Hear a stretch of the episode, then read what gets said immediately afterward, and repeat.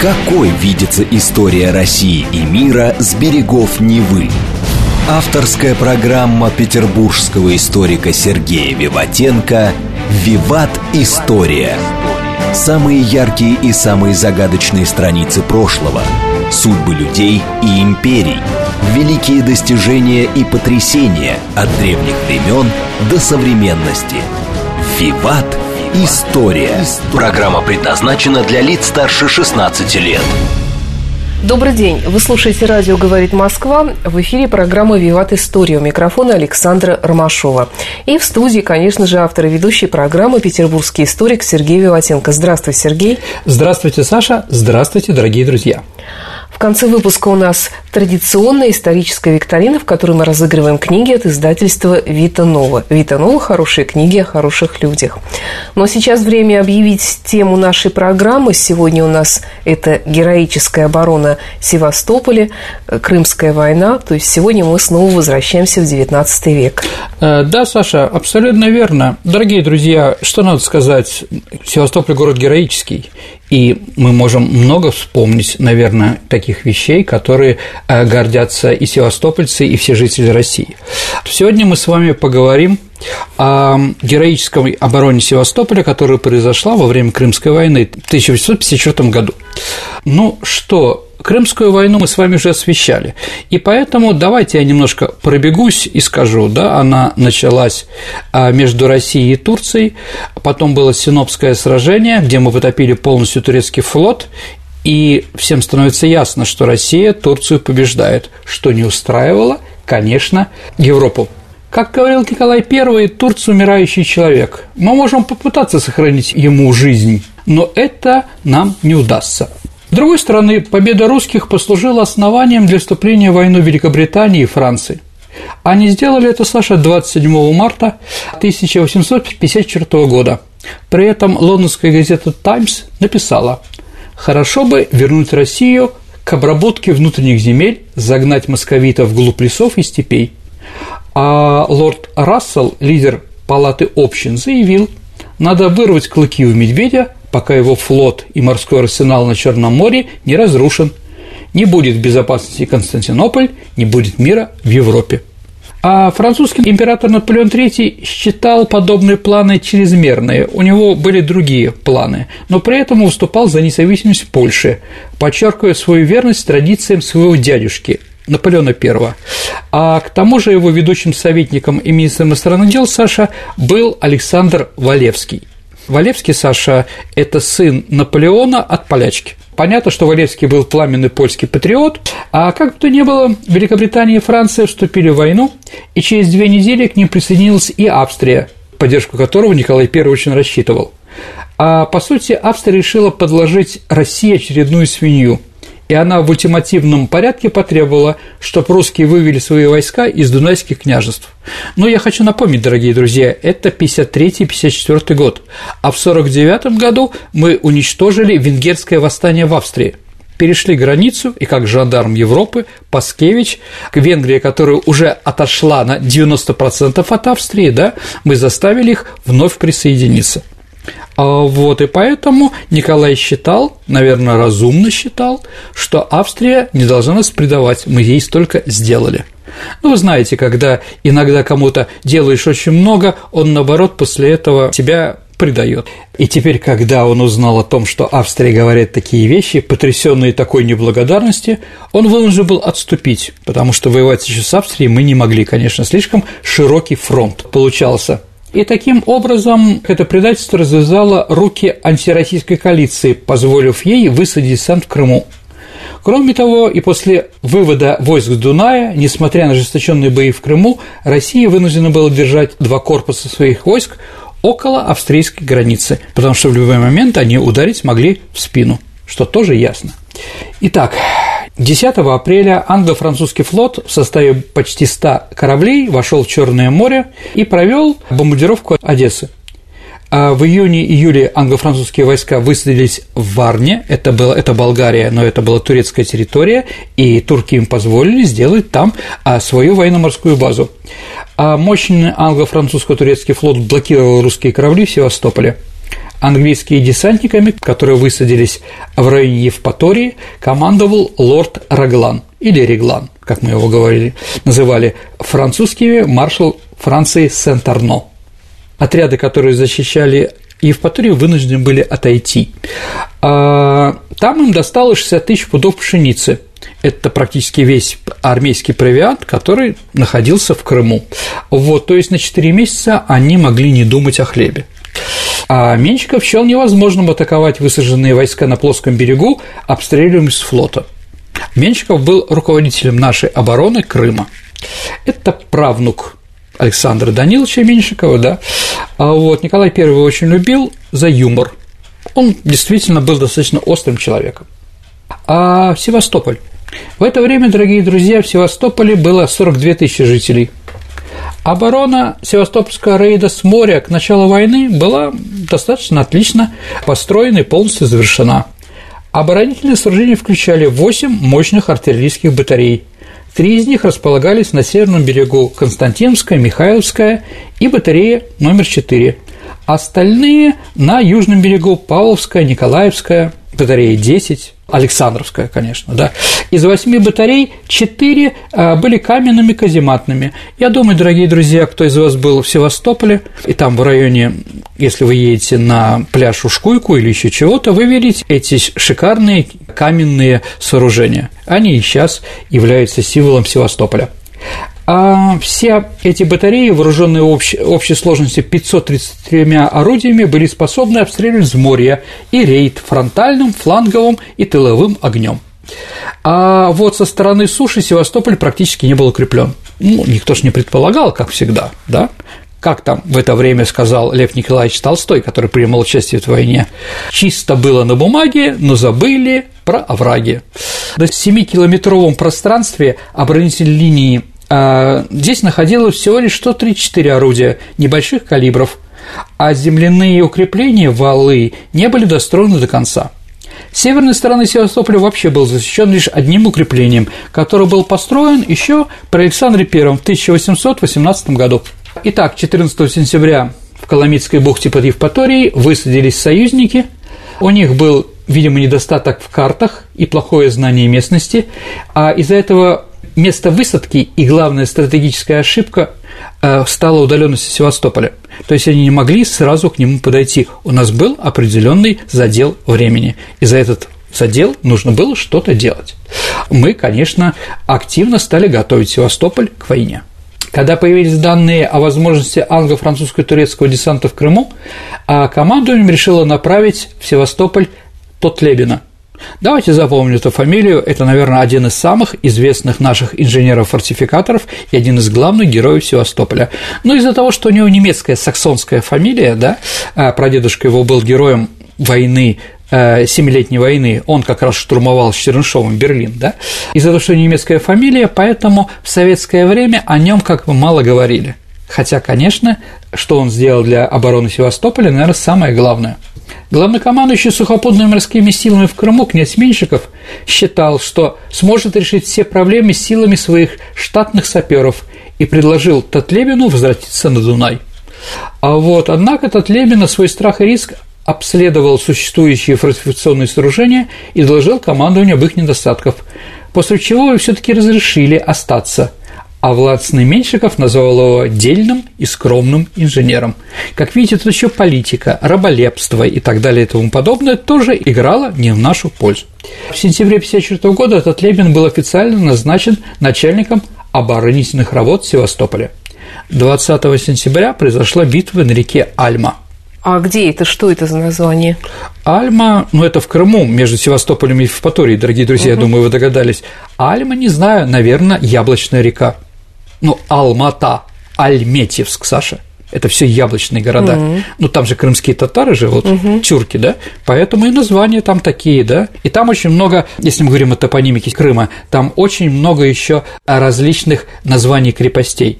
Ну, крепость по-турецки, она по-разному. Например, Кала, ну, Махач-Кала, там, Сухум-Кала в свое время там, да, еще какая-то Кала, да, а другое название Кермен, Кермен или Карман – это тоже турецкое название крепости. Инкерман там есть, да?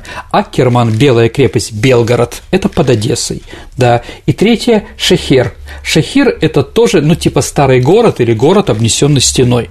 В общем, турки в этом отношении очень креативны а, во многих местах, да, поэтому вот таких названий под Севастополем или в Крыму очень много.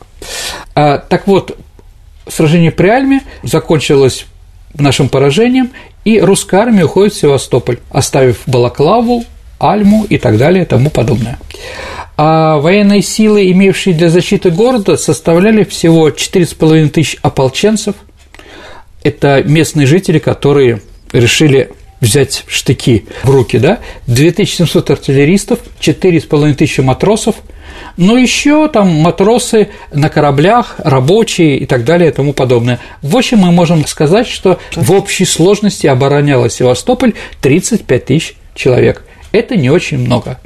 А во главе обороны стал вице-адмирал Корнилов и его заместитель Нахимов. Войска под их командованием заняли оборону, развернув с помощью населения города строительство укреплений. Когда Корнилов пришел к Меньшикову со списком севастопольцев, давших деньги на укрепление города, князь закричал, что они трусы, потому что он не верил в нападение союзников в Крым. Ну вот, как всегда, знаете, личность, да, он лично преданный. Николай I в чем была проблема? Он доверял людям, которые были, ну, более льстецы были, да, или еще какие-то. За 30 лет правления он уже как бы разучился где правда, где неправда, и считал, что все то, что у него происходит в стране, все правда, как ему докладывают. Но это, знаете, всегда не так. Вот другой вопрос, что устает правитель 30-летним э, правлением, да, критически относиться ко всему, или уже просто идет как идет. Ну, люди тоже устают, да.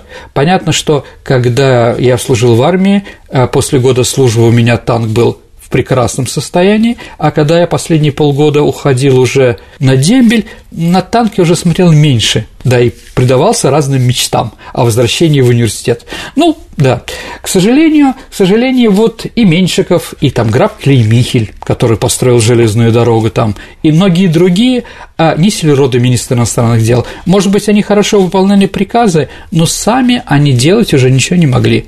У них был другой склад психологический. Ну да, Николаевская Россия, она такая. Итак, давайте я еще раз повторю, это важно. Севастополь как главный военный порт на юге России к началу войны, а Крымская называемая только мы, а так она, конечно, Восточная война официально, потому что кроме Крыма, я напомню, дорогие друзья, боевые действия были на Дунае, на Кавказе, Одесса, Соловки на Белом море, а дальше Петропавловск-Камчатский, да, мы об этом даже с вами говорили. Да, поэтому это была Первая мировая война, в общем-то, она велась везде. И правильно называть восточной, но мы привыкли к римской, потому что главный театр военных действий. Поэтому давайте останемся и называть ее будем крымской. Так вот, конечно, он был как порт, как военно-морская база, а город был снабжен всем необходимым для обеспечения действий флота. Там имелось адмиралтейство, доки, арсенал, провианские склады, а, склад оружия, конечно, пороха, а, казармы, два госпиталя. В городе насчитывалось до двух тысяч каменных домов. Это, конечно, большой плюс был, да, то есть их можно было оборонять, и, конечно, нельзя их было поджечь какими-то пожароопасными снарядами, ну, там, зажигательными определенными, да. А вот, и 40 тысяч жителей были почти все исключены русского населения. И все имели в основном отношение к флоту. Кто-то служил, кто-то был на пенсии, у кого-то муж служит, у кого-то сын. В общем, это такое было братство определенное, связанное с Черноморским флотом. Сейчас, впрочем, я думаю, Севастополь такой же. Так или иначе, все это в Севастополе связано, конечно, именно с нашим флотом. Условия местности, на которой расположен Севастополь, позволяли создать мощную оборону со стороны моря – и затрудняли организацию обороны со стороны суши. Город, разделенный Ахтиярской или Севастопольской бухтой на две части, северную и южную, требовал для своей обороны сравнительно большое количество людей. Потому что, извините, переправлять с юга на север тяжело через море, да, соленую бухту, да, сам город и морские сооружения преимущественно находились на южном берегу Севастопольского рейда. К юго-восточной своей части город был окружен командными высотами, среди которых мы, наверное, можем отметить Федюхинские высоты Инкерманские высоты и Сапун-гору. Если, дорогие, вы помните нашу передачу про оборону Севастополя в 1941-1942 году, мы, наверное, вспомним и про Сапун-гору, и про Инкерманские высоты и так далее и тому подобное. В общем, эти места а, действительно омываются нашей русской кровью. К началу войны до исполнения проекта укреплений города 1937 года на южной стороне были построены оборонительные казармы. На месте рвов проектированных бастионов были сделаны небольшие валики. Ну, в общем, как бы хотели показать, как всегда, наши тыловики, что они работают, делают то, что нужно. Вот начало работы уже есть, да? Еще раз, ни одно из укреплений с сухопутных сторон к началу войны не было вооружено, а на береговых батареях количество орудий было меньше установленного проектом. Ну, пока что. Но это практически невозможно. Какой, извините, псих будет нападать на Севастополь. Это же смешно. Это так далеко от границы. Но у нас так часто говорили. Подарком судьбы для русского командования, как я уже сказал, это то, что не очень быстро англо-франко-турецкие войска наступали Севастополю и дали тот Лебену хотя бы минимум времени, необходимого приготовления. Иначе Севастополь, конечно, был пал.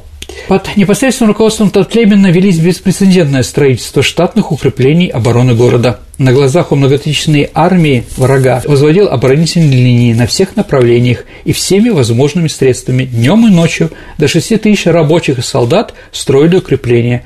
На них сразу устанавливались артиллерия и пункты для оружейной стрельбы. Это были, Саш, неимоверные усилия, позволившие приостановить напор неприятеля – и это заставило врагов сразу в лоб отказаться от штурма Севастополя. И враги перешли к осаде. А что придумал тот Лебен э, в плане обороны Севастополя? Как тогда воевали? В поле. Стоят друг другу враги, ну кто-то да. бежит на кого-то с криками «Ура!», кто-то отстреливается, возможно, в крепости отстреливается, возможно, с горы отстреливается и так далее и тому подобное. Да, но равно равный бой с союзниками мы вести не могли, потому что у нас количество войск было меньше. А второе – техническое отставание. Помните левша? Передайте в Петербург, что англичане кирпичом не чистят дуло своих винтовок. А они были действительно винтовки, штуцера. Там были уже винты сделаны, поэтому пуля летела и быстрее, и точнее. Английские винтовки штуцера били в два с половиной раза дальше, чем русские ружья. Поэтому, чтобы выровнять положение, надо было бежать где-то 150 метров, а потом только стрелять. Ну, в общем, такие вещи были не очень хорошие. А вот, так вот, понимая, что современный бой не подходит для обороны Севастополя, а Татлевин придумал вырывать окопы. То есть вот как раз окопы впервые были применены именно при обороне Севастополя. Да, Саш, да, как бы там можно спрятаться, и оттуда можно вести какую-то стрельбу. Притом все таки мы выше были, Малахов курган, там, да, Сапун-гора и многие другие. А вот поэтому врагам приходилось еще бежать в горы, а это немножко тяжело. Угу. Поэтому вот подвиг Татлебина вот такой. Адмирал Корнилов сказал, что благодаря Татлебину за день сделали то, что не смогли сделать за годы. А Павел Степанович Нахимов заявил, что без Татлебина в Севастополе все просто бы пропали. Организация севастопольских укреплений русский инженер проставился настолько, что британские и французские офицеры во время перемирий просили дать ему хоть как-то посмотреть на них. То есть они были вообще поражены, как так можно воевать. За свои заслуги Татлебин был возведен в генерал-майоры и награжден орденом Святого Георгия третьей степени. Даже получив тяжелое ранение в ногу, он еще два месяца продолжал руководить саперными и фортификационными работами – и лишь после падения Малахова кургана был эвакуирован. При этом у входа в Севастопольскую бухту, Саша, как известно, были затоплены несколько русских кораблей, что перекрыло подступы к городу со стороны моря. А зачем это было сделано? Это предательство или как вообще? Саш, давайте скажем честно. А функция флота, чем она должна заниматься во время войны, это топить в море иностранные военные суда они должны выйти в море и решить в сражениях какие-то вопросы, а не для того, чтобы им топили фарватеры. Это смешно. Неужели правда? Корабли, громадные корабли, линейные корабли, которые были потрачены громадные деньги, а флот – это игрушка дорогая, были просто использованы вот так вот. Да. Поэтому, конечно, этот приказ Корнилова вызывает вопросы.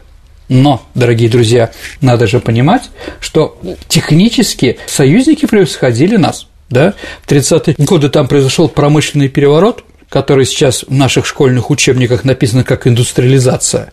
И поэтому у них появились железные дороги, появились паровой флот, появились штуцера, появились доменные печи и многое другое удивительного, что у нас пока было в зачаточном состоянии.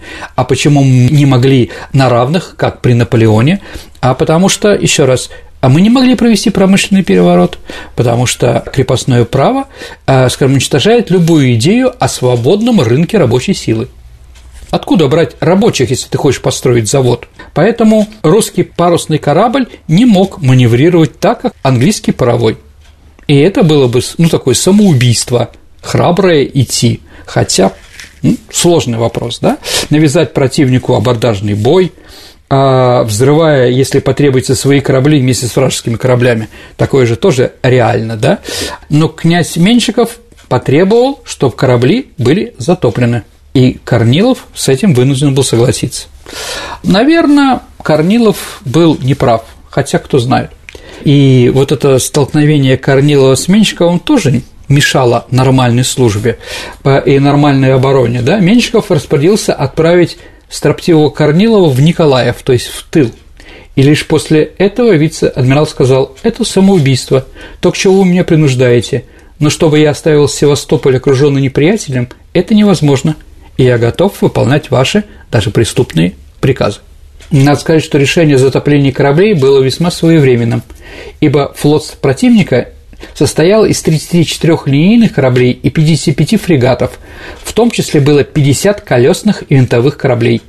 Черноморский флот всего насчитывал 50 кораблей, а из них 14 линейных. А вот у нас было 11 колесных пароходов и ни одного винтового.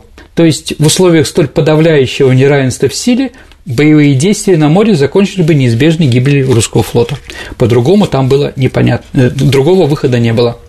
В конечном итоге при входе в Севастопольскую бухту были затоплены пять старых линейных кораблей и два фрегата.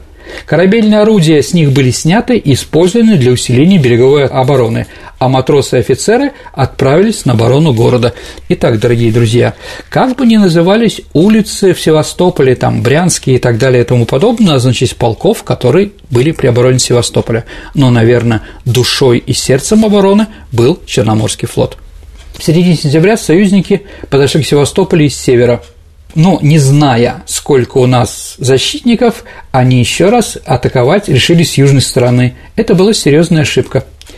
А северные укрепления Севастополя были незначительные, и там было всего 3,5 тысячи человек, а на южной – 16 тысяч. Ну, плюс на кораблях флота, стоящих в бухте, оставалось тысяча матросов, которые могли попасть и туда, и на юг, или на север. Руководитель обороны города командиры воинских подразделений Севастополя избрали себе руководителем Корнилова, подчинив ему как флотские, так и сухопутные части. И он тут же обратился с солдатом и матросом с такими словами. «Отступления не будет, сигналов ретирада не слышать, и если я велю отступать, кали и меня». К концу сентября противник имел под Севастополем 67 тысяч человек. Общая численность гарнизона Севастополя была в два раза меньше – англо-французское командование решило соорудить линию обороны вокруг южной части города и обрушить огонь батареи судовых артиллерий на город, а потом, подавив оборону, начать штурм города. 5 октября 1954 года имела место первая массированная бомбардировка города. По свидетельству очевидцев, земля тряслась, а от страшного гула и грохота а люди положительно не слышали друг друга. Корабли французской эскады располагали 794 орудиями с одного борта – Против них действовало 84 русских орудия на двух батареях. Британская эскадра имела 546 орудий. Таким образом, союзный флот действовало 1340 орудий, а им противоставляли 115 русских. Во время обороны Севастополя на пароходах-фрегатах русского флота впервые в истории был применен искусственный крен, что позволяло увеличить дистанцию с 18 до 25 кабельтовых. Бомбардировка длилась 8 часов, и союзники выпустили в сторону Севастополя около 50 тысяч снарядов. Во время этой первой бомбардировки погиб Корнилов. Он объезжал батареи, давая наставления командирам, оботрял солдат и матросов. Малахов курган считался самым опасным пунктом во всей оборонительной линии Севастополя, и все внимание противника сосредоточилось на нем, и поэтому обстреливали его больше всех. Дорогие друзья, мы прервемся на несколько минут. Это программа «Виват История». Продолжим после выпуска новостей. Да, дорогие друзья, давайте узнаем, что нас снова в мире интересного. Какой видится история России и мира с берегов Невы? Авторская программа петербургского историка Сергея Виватенко «Виват. История». История. Продолжается программа «Виват История». Вы слушаете «Радио говорит Москва». У микрофона Александра Армашова и в студии автор и ведущий программы «Петербургский историк» Сергей Виватенко, который сегодня рассказывает о героической обороне Севастополя. 19 век, первая да, оборона. Дорогие друзья, вернемся героический Севастополь 1854-55 годов. Многие офицеры старались удержать вице-адмирала, но тот оставался непреклонным. «Зная, что и без меня всякий исполнит свой долг», – говорил он, – «но я сам чувствую душевную потребность взглянуть на наших героев в минуты их подвигов». С этими словами он направился на Малахов курган, и в половине двенадцатого ядро попало ему прямо в левое бедро. Раздробив его, Корнилов упал – Подбежали офицеры свиты, бросились поднимать его. Опомнившись от удара, вице-адмирал сказал совершенно спокойным голосом. «Ну, друзья, представляю вам отставить Севастополь и не отдавать его». Такой был предсмертный наказ отважного адмирала Нахимова. После его смерти единственным фактическим руководителем обороны стал Павел Степанович Нахимов. Так началась 349-дневная героическая оборона Севастополя. Давайте так. Я всегда был сторонником документов и источников. Сейчас я вас познакомлю, что писали наши враги. Итак, вот что пишет француз своим родственникам в Париж. Наш майор говорит, что по всем правилам военной науки русским давно пора капитулировать. На каждую их пушку у нас пять, на каждого солдата десять. А ты бы видел их ружья. Наверное, у наших дедов, штурмовавших Бастилии, то были лучшие орудия, у них нет снарядов. Каждое утро их женщины и дети выходят на открытое поле между укреплениями и собирают мешки ядра. Мы начинаем стрелять? Да, мы стреляем в женщин и детей, не удивляйся. Но ведь ядра, которые они собирают, предназначены для нас. И они не уходят. Женщины плюют в нашу сторону, а мальчики показывают языки им нечего есть. Мы видим, как они маленькие кусочки хлеба делят на пятерых. И откуда только они берут силы сражаться. На каждую нашу атаку они отвечают контратакой и вынуждают нас отступать за укрепление. Не смейся над нашими солдатами, мы не из трусливых, но когда у русского в руках штык, дереву и тому я советовал бы с дороги. С такими людьми воевать безнадежно. Конец цитаты. Ну да, наверное, массовый героизм. И первый, наверное, такой массовый героизм, который опис, а, описан в Севастополе, это, конечно, Лев Николаевич Толстой в своих знаменитых севастопольских рассказах. И он писал, причина героизма в Севастополе есть чувство, редко проявляющееся, стыдливое в русском, но лежащее в глубине души каждого – любовь к родине. Героем обороны Севастополя были отцы адмирала Колчака и генерала Дроздовского, будущих генералов гражданской войны. Ну, Молчанов, автор песни «Не для меня придет весна». Она считается казацкой, дорогие друзья, да? Но на самом деле он написал ее во время обороны Севастополя. Матрос Игнатий Шевченко, например, ну, кошку я тоже сейчас скажем, да? В ночь на 20, как написано в наградном листе, в ночь на 20 января 1955 года была произведена вылазка отряда из 250 человек против правого фланга французских траншей. Отряд под командой лейтенанта Берилева подошел к траншеям и ударил в штыки и выбил оттуда противника. Несмотря на сильный французский огонь, участники вылазки шесть раз бросались в атаку и нанесли противнику потери. Преследуя неприятеля, Берилев не заметил, что несколько вражеских солдат прицелились в него. Опасность заметил матрос Шевченко, он выбежал вперед и своей грудью закрыл лейтенанта Берилева. В приказе главнокомандующего, говорящему о подвиге Игнатия Шевченко, были такие слова – Товарищи, каждый день вы являетесь себе храбрыми и стойкими русскими воинами. Каждый день поступки ваши заслуживают и полного уважения и удивления. Говорить о каждом отдельно было бы невозможно, но есть доблести, которые должны навсегда остаться в памяти нашей. Одно из воспоминаний французов. После очередного сражения с русскими нам удалось взять в плен одного из матросов. Он практически не мог двигаться, был сильно ранен. Его оставили в траншеи с французами до утра. Ночью, проснувшись от шороха, один француз в страхе видел, что умирающий матрос держал в руках зажженный факел и пытался подползти к запасам пороха, чтобы взорвать все вокруг себя. Факел успели вырвать из рук, но его поступок солдата оставил громадное, тягостное впечатление на французских солдат. Кошка да, кстати, и Кошка, и Шевченко, они были с территории Малороссии, Украины и так далее и тому подобное. Что такое для них Родина и какая Родина для них, вопросов не было в принципе. Однажды он в плен взял трех французских солдат, имея из оружия один нож. А в другой раз под огнем врага вырыл возле траншеи неприятия кощунственно закопанное по пояс тело русского сапера и унес его на третий бастион. То есть, еще раз, французы что делали? Наши трупы закапывали вот так вот, и они стояли в земле, да. А зачем? Ну, издевались так, за ними прикрывались и прочее, да, вот кошка подошел к их окопам, да, выкопал его и привез к нам, чтобы его захоронить. В теле сапера было попало 5 пуль, да, за этот подвиг он был награжден отличием святого Георгия. Ну, что такое святой Георгий, я думаю, теперь мы познакомились, дорогие друзья. Один раз кошка утащил ночью прямо из французского котла вареную говяжью ногу. Почему? Ну, есть было нечего, господи. Вот, и лазили туда, да, а в другой раз днем увел вражеского коня. Как раз он увел вражеского коня, когда узнал о подвиге Шевченко – он стащил офицерского коня, коня он продал, а деньги пожертвовал на памятник погибшему товарищу. А вот в январе 1955 года ситуация ухудшилась под Севастополем, потому что в войну вступило еще Сардинское королевство и отправило туда 15 тысяч итальянских солдат. Французы и англичане очень сильно страдали у нас здесь. А в конце сентября тяжело заболел и умер французский маршал а, де Сент-Арно.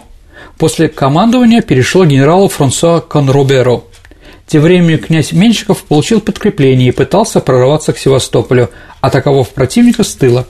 Но Балаклавский бой 13 октября успеха не было развит. Да, мы потеряли около 4000 человек. Тем не менее, штурм Севастополя в это время был сорван, что давало время еще лучше укрепить город. Подвезенные для осады Севастополя мягкие сферические свинцовые пули, хранившиеся в дубовых бочках – ну, их привезли французы, оказались настолько испорчены, что французские стрельки фактически остались без боеприпасов. Причиной порчи являлось то, что эти дубовые бочки прогрызли местные гусеницы. Да, и они не заметили, что кончился дуб, и начали грести порох. А 7 марта 1955 года погиб контр-адмирал Истомин. 175 дней с первой бомбардировки Севастополя он бессменно находился на Балаховом кургане. Несмотря на полученное ранение и контузии, он ни на один день не покинул бастион, который обстреливался не только днем, но и ночью. Истомин был убит в 10 часов утра прямым попаданием французского ядра в голову при выходе его из землянки. Под Севастополем же союзникам удалось вплотную подойти к Малахову, Малахову кургану. Это был ключ к обороне города. А вот как раз во время этого подхода и был ранен ногу Татлебин – и начался штурм Малахова кургана. Первый штурм был 6 июня 1954 года.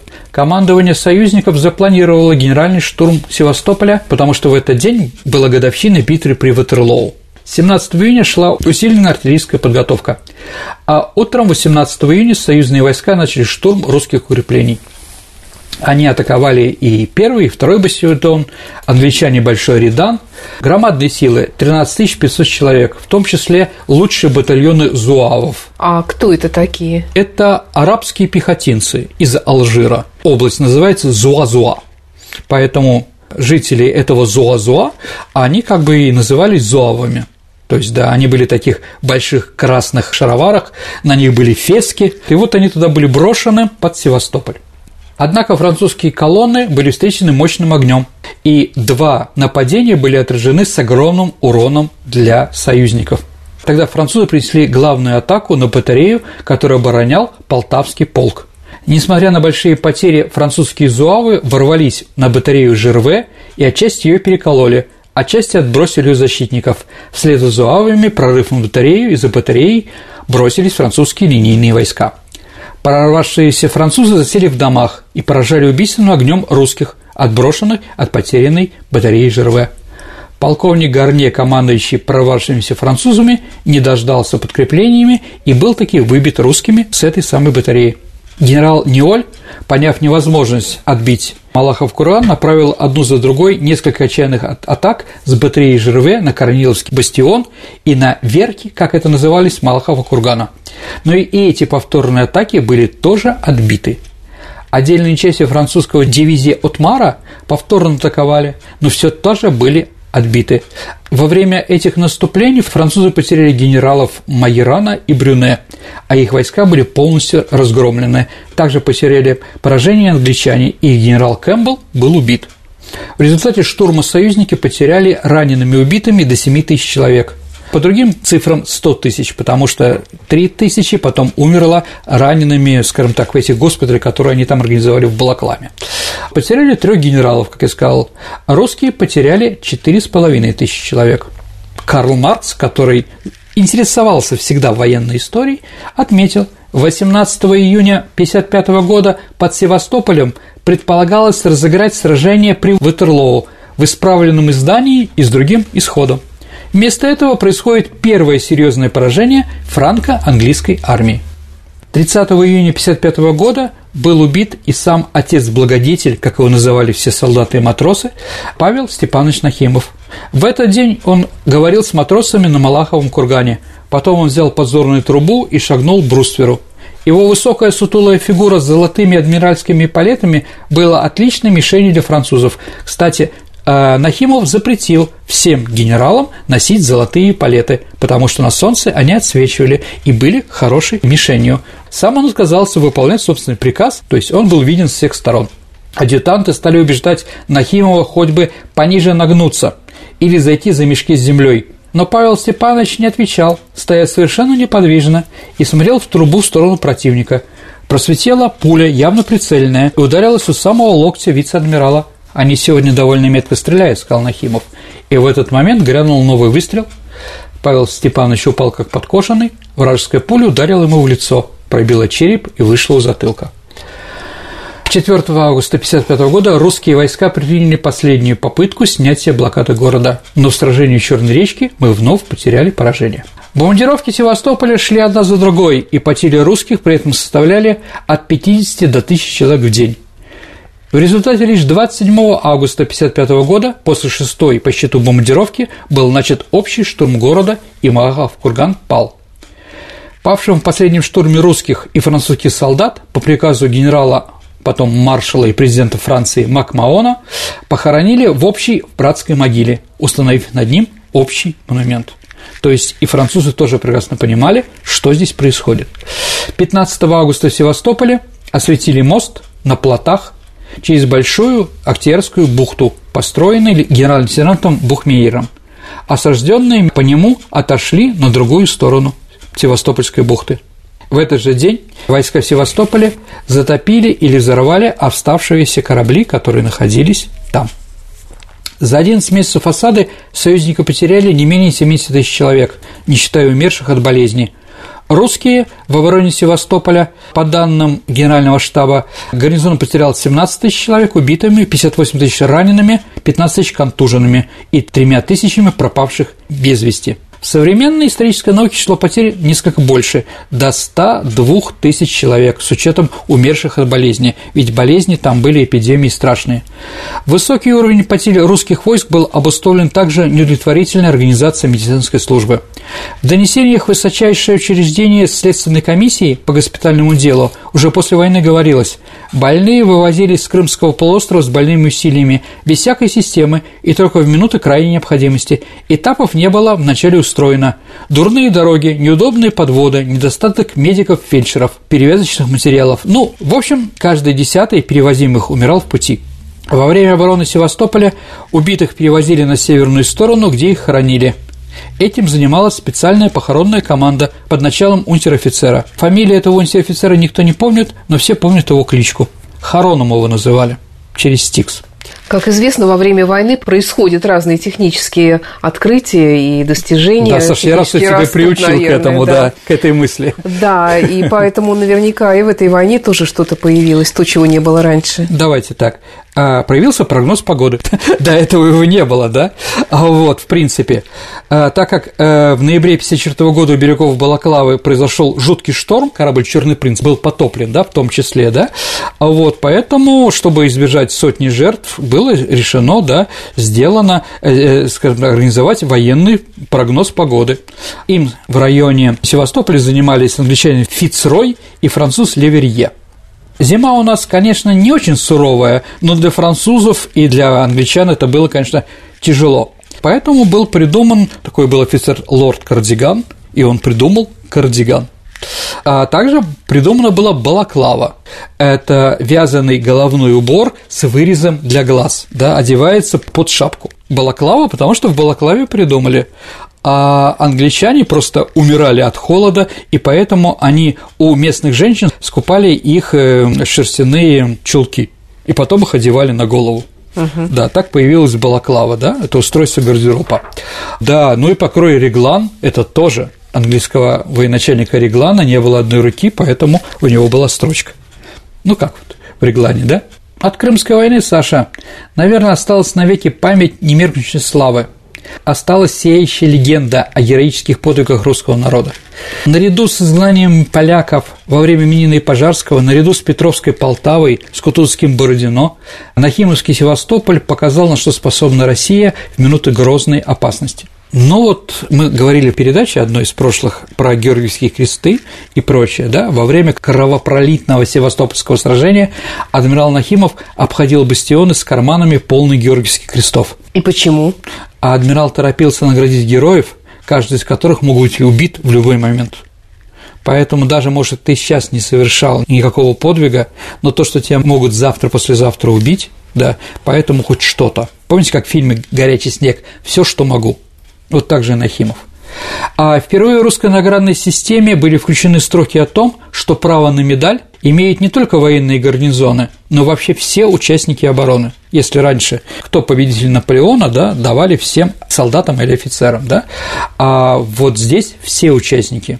В особом указе были отмечены действия женщин, которые несли службу в госпиталях или во время обороны, оказывали особые услуги, чье право на медаль также имеет силу участники героической обороны Севастополя были награждены медалью за защиту Севастополя. И давайте, просто у нас иногда не сравнивают, я все таки сравню эту оборону с героической обороной во время Великой Отечественной войны. Защита в Крымской войне Севастополя продолжалась 349 дней, а вторая оборона 41-42 года – 250 дней. В 1955 году во время Крымской войны 5 сентября пал Малахов курган.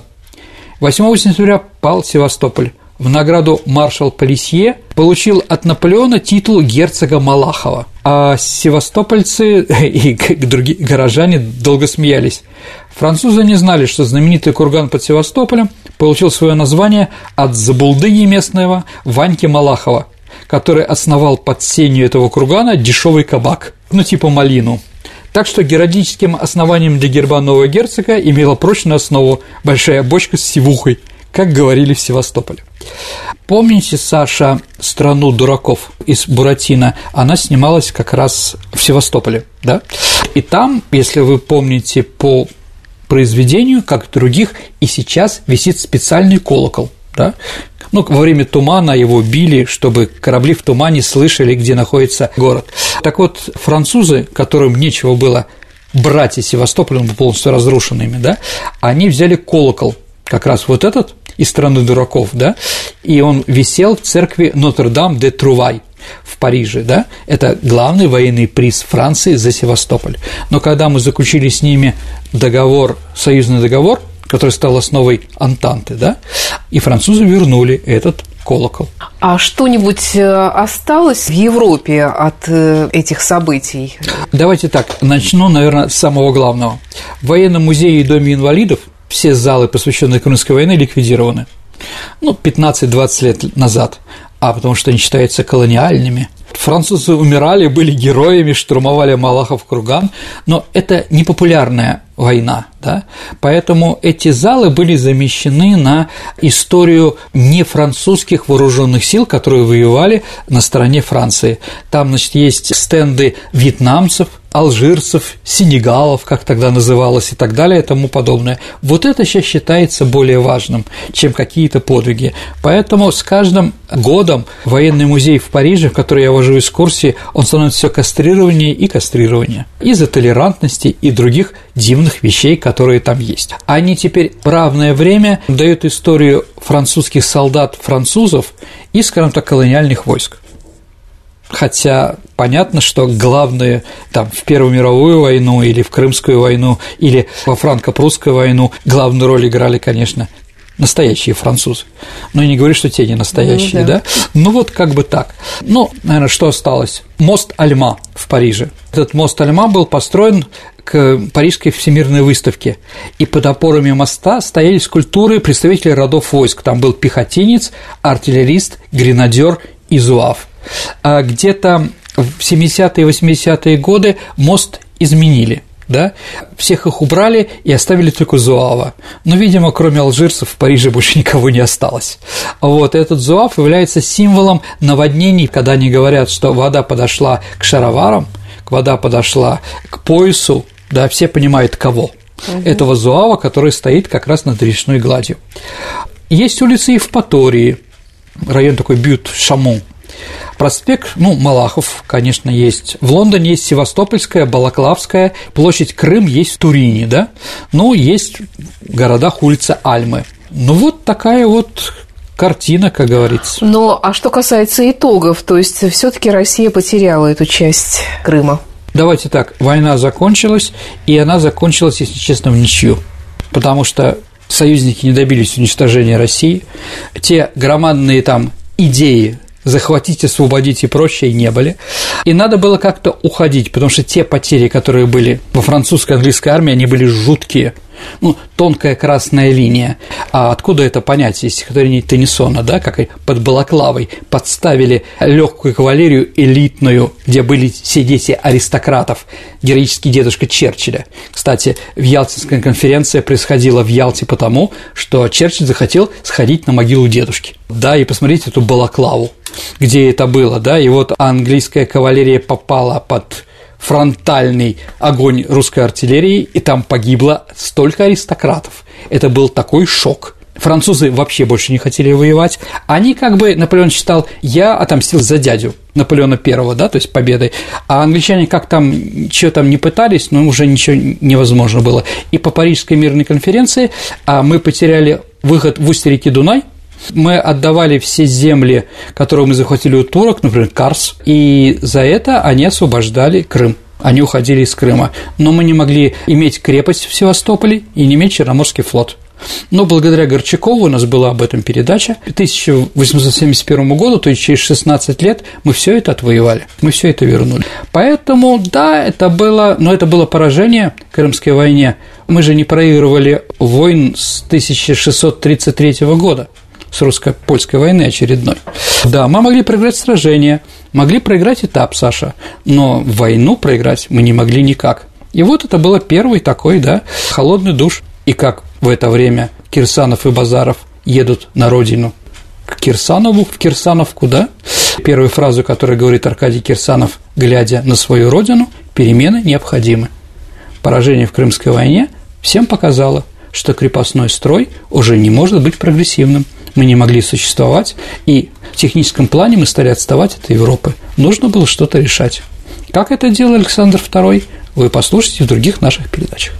Спасибо, Сергей, за рассказ. Ну а теперь настало время нашей исторической викторины, в которой мы разыгрываем книги от издательства Витанова. Давай вспомним прошлый выпуск, который у нас был о Георгиевском кресте. Да, а как бы офицер спрашивает у ветерана, за какое сражение на Кавказе ты получил Георгиевский крест. А он назывался Ахты. Да, это на юге Дагестана. Солдат сказал «ах вы», да, потому что, субординацию. Конечно, потому что офицеру «ты» говорить было да. невозможно. Вот. Есть у нас правильный Ой, у ответ? нас очень много пришло правильных ответов, но мы с Сергеем посмотрели по времени и поняли, Секунда. что да, первым все-таки прислал Константин Повенский, наш слушатель. Из Надыма. Константин, свяжитесь с нами, и мы расскажем вам, как забрать эту книгу. Свяжитесь с Сергеем. Да, да, свяжитесь со мной, я вам напишу. Ну, а теперь новый вопрос. Угу. Во время обороны Севастополя была распространена подводная связь. Скажите, а как называли людей, которые ее проводили? Ваши ответы направляйте на наш электронный адрес радио Виват собака Mail.ru либо через наше сообщество ВКонтакте. Вы можете отправить личное сообщение Сергею Виватенко или мне, Александре Ромашовой, или оставить прямо, написать сообщество в саму нашу группу «Виват История» ВКонтакте. Ну а на сегодня все. Это была программа «Виват История». До встречи в эфире. До свидания, дорогие друзья. До новых встреч в эфире. Берегите себя.